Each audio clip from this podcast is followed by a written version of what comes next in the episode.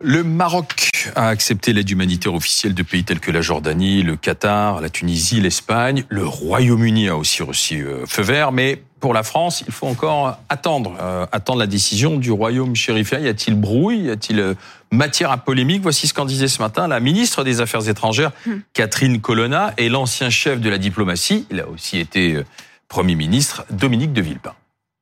C'est vraiment une mauvaise querelle une querelle tout à fait déplacée. Le Maroc est souverain. Il est euh, seul en mesure de déterminer quels sont ses besoins et le rythme auquel il souhaite que des réponses soient apportées à son besoin. Nous avons fait une offre, une soixantaine de pays ont fait des offres, et le Maroc décide souverainement d'appeler telle ou telle de ces propositions. Il faut prendre en compte ce contexte euh, qu'il pèse directement ou, indirectement. Et mm, personnellement, je pense euh, qu'il faut partir de cette réalité pour euh, dépasser euh, effectivement les susceptibilités qui pourraient s'exprimer et qu'il est important pour la France de mettre son drapeau dans sa poche, de mettre sa susceptibilité dans sa poche et de faire en sorte que cette aide, l'aide française, puisse être acheminée par tous les moyens possibles. Donc, euh, Alain Duhamel, bonsoir. Bonsoir. Bonsoir, Anna Cabana. Bonsoir. Euh, Alain Duhamel, euh, y a-t-il un problème? Que se passe-t-il dans les relations entre la France et le Maroc? Bon, déjà, ça m'amuse, si j'ose dire, d'entendre Dominique de Villepin dire il faut mettre sa susceptibilité dans la poche. On peut pas dire que c'était sa spécialité quand il était aux affaires, et notamment en ce qui concerne la diplomatie. Sur le fond des choses, bah, évidemment, parler des des impatiences françaises alors qu'il y a un drame gigantesque, qu'il y a 2500 morts, qu'il y a des destructions épouvantables, qu'il y a toute une région qui, est ruinée, etc. Euh, ça peut paraître euh, bizarre, ça peut paraître anecdotique, mais il n'empêche que le, le Maroc euh, accepte l'aide, décide d'accepter l'aide de quatre monarchies. Bon, je suppose que ça n'est pas parce qu'on est une république qu'on n'est pas le cinquième pays auquel il s'adresse. Par ailleurs, entre la France et le Maroc, on sait bien qu'il y a une communauté marocaine, franco-marocaine, descendante de Marocains, mais aujourd'hui citoyens français extrêmement importante, qui est, qui est la deuxième après l'Algérie. On sait que ce sont que c'est la France qui est la communauté étrangère la plus importante au Maroc. On sait qu'on a une histoire euh, commune qui a été quelquefois violente, qui a été quelquefois difficile, mais enfin qui existe. Et moi, je me rappelle ce que me disait le père du roi actuel, c'est-à-dire Hassan II, que j'ai vu à plusieurs reprises. La dernière fois, il me disait, il faut que la France apprenne à respecter la souveraineté du Maroc comme le Maroc est prêt à respecter la souveraineté française. Mais il faut aussi construire ensemble sur une longue route. Là, quand on voit ça, euh, franchement, c'est pas ce qui est en train de se produire.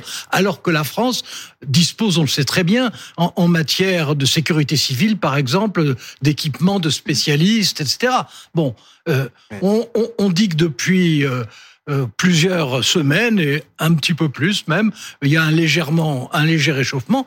Franchement, ça aurait été l'occasion de l'accélérer. Pour l'instant, ça ne se voit pas, mais quelles sont les raisons de la fâcherie entre le roi du Maroc et Emmanuel Macron? Alors, ce qui a mis le feu aux poudres, euh, c'est l'affaire Pegasus. Vous savez, cette, cette affaire d'écoute euh, de téléphonique.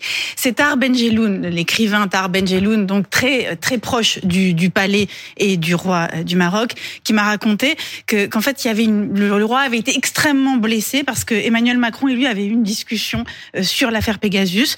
Et je vais vous citer. L'affaire Pegasus, c'est quand même l'espionnage marocain. Absolument. Voilà. C'est la France qui est victime. Mais c'est pour ça. Non, mais c'est avec une méthode israélienne qui est d'ailleurs extrêmement efficace.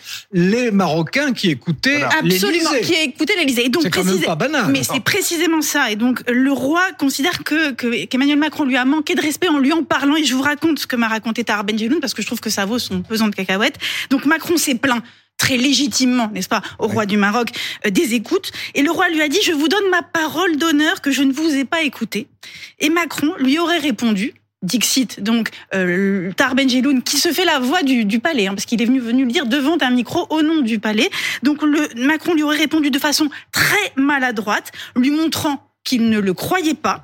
Et donc les relations... de menteur, en quelque Absolument. Et les relations ont été rompues c'est les mots du palais. Et quand, souvenez-vous qu'en février, en février dernier, quand Emmanuel Macron, devant un micro, avait dit euh, les relations euh, personnelles euh, sont amicales, eh bien, le, le, Maroc avait répondu par la voie diplomatique officielle, les relations euh, ne sont ni bonnes ni amicales. Donc, ce que je veux vous dire par là, c'est que quand, non mais quand, quand, quand aujourd'hui Catherine Colonna a raison, bien sûr, vient au micro d'Apolline de Malherbe expliquer que, au fond, c'est des querelles déplacées, elle ne dit pas qu'il y a rien. Elle dit il faut mettre les tensions de côté. Et précisément, là, côté marocain, on voit qu'il y a du mal à mettre les tensions de côté. et il y a juste, il y a juste cette affaire Pegasus? Non. Non, non, sur fond Sahara. D'abord, d'abord, ah il n'y a pas, il n'y a pas que ça. Bien sûr. Mais cela dit, dans l'affaire, il ne faut pas non plus intervertir les rôles. Oui. Euh, je sais très bien que le roi du Maroc actuel est susceptible, comme euh, d'ailleurs l'était son père. Le père, oui. Oui, bon. Comme souvent les autocrates. Et, et voilà, absolument.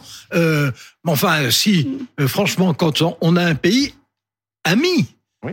bon, qui fait écouter l'Élysée, euh, franchement, il y, a de quoi ouais. être en colère. Et, et c'était la France qui était et, dans cette et la, la, réponse d'Emmanuel Macron a sans doute été maladroite. Euh, le roi est certainement extrêmement susceptible, mais enfin, euh, c'est le Maroc qui a mal agi dans l'histoire. Et moi, ce qui m'étonne, c'est qu'à partir du moment où, où c'est ce qui c'est un rapprochement où un ambassadeur français avait été nommé de nouveau, où on, on recommençait à parler, alors que là, c'était vraiment l'occasion de réchauffer ça sans que personne ne perde la face, ni le Maroc, ni la France. On aurait trouvé très bien qui est, qui est bon. Une occasion et, manquée. Et c'est une occasion manquée et qui est manquée forcément, volontairement. Par bon, alors, à qui la faute? Par le roi. Euh, bah oui, c'est le roi.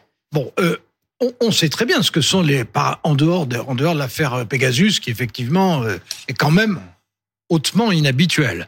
Mais en dehors de ça, on sait très bien que euh, le Maroc souhaiterait que la France prenne sur le Sahara une le position Sahara. mmh. correspondant aux revendications du Maroc.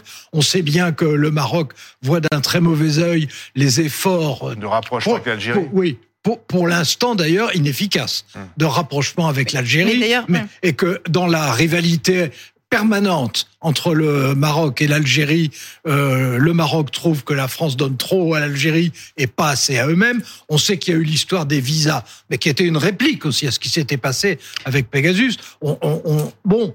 Euh... Mais regardez, regardez ce que dit Bernard-Henri Lévy à propos de cette polémique. Euh, il l'a tweeté absurde polémique franco-française. Voilà. Est-ce qu'il est qu a raison?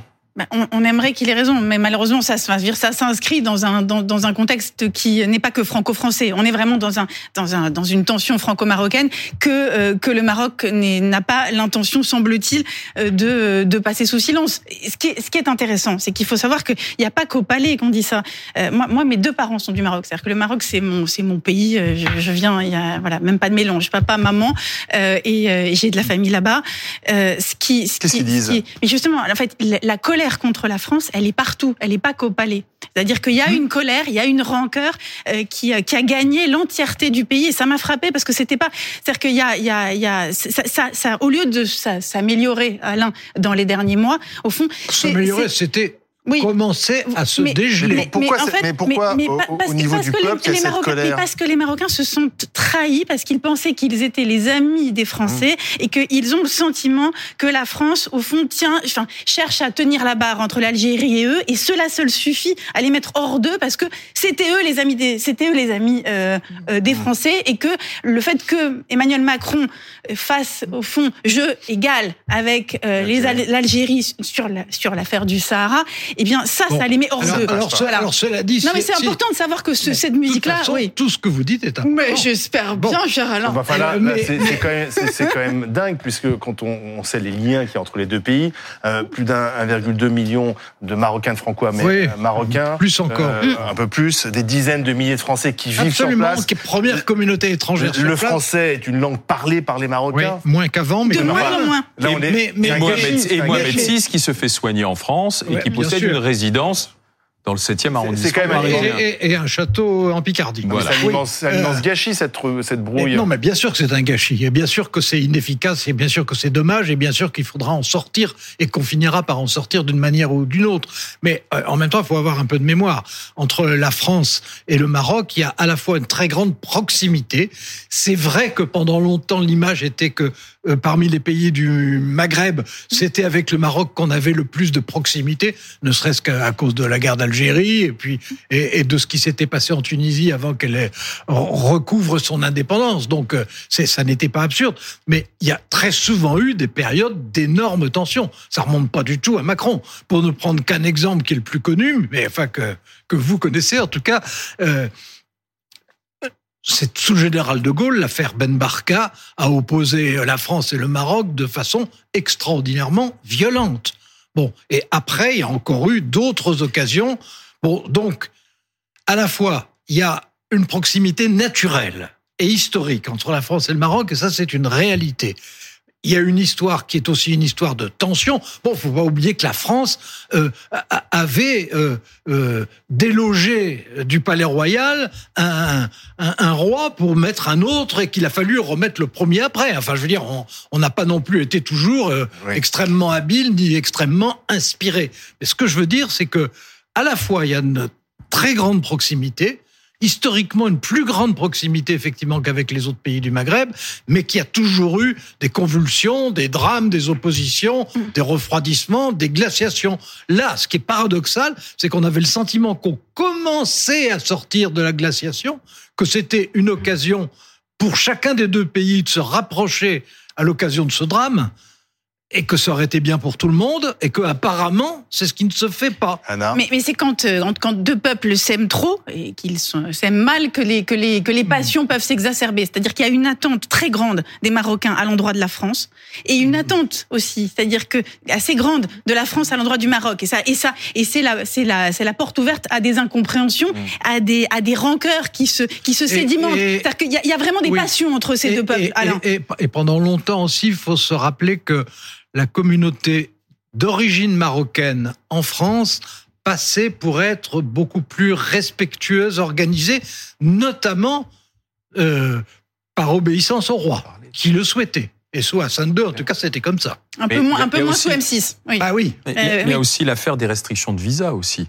Oui, mais à- à- une réplique. Mais- mais c'est la réplique. C'était- C'était c'était la réplique à Pegasus. Bien sûr, plus. Et, et plus, bon, plus le fait aussi que, euh, alors là, comme tous les pays du Maghreb, évidemment, euh, que s'il s'agit d'expulser des gens Voilà. et qu'ils les reprennent, ce qu'on euh, appelle se- les lettres consulaires, les voilà, visas consulaires. et- oui. et c'est le moins Ouais. qu'on puisse dire, c'est qu'ils se font tirer l'oreille. Mais il faut voir que les susceptibilités, encore une fois, elles sont, elles sont paroxystiques. C'est que chacun, cha- cha- chacun des pays, au fond, a le, a le poil euh, hérissé et, et, et, et, et, et- et les, et les susceptibilités ne s'arrêtent pas. C'est-à-dire qu'on voit pas très bien comment, euh, comment, euh, si même sur une affaire aussi grave euh, que, que ce On tremblement de terre, avoir une surprise eh ben, non, mais agréable. hein, voilà, c'est-à-dire que euh, si, si même, si même ça, si vous voulez, la main tendue de la France euh, à cette occasion, euh, le drame euh, survenu au Maroc ne permet pas euh, d'être, euh, enfin, d'accompagner un réchauffement des, rancœurs. des, des relations et de mettre, comme dirait Dominique de Villepin, n'est-ce pas, euh, l'orgueil et la susceptibilité dans la poche.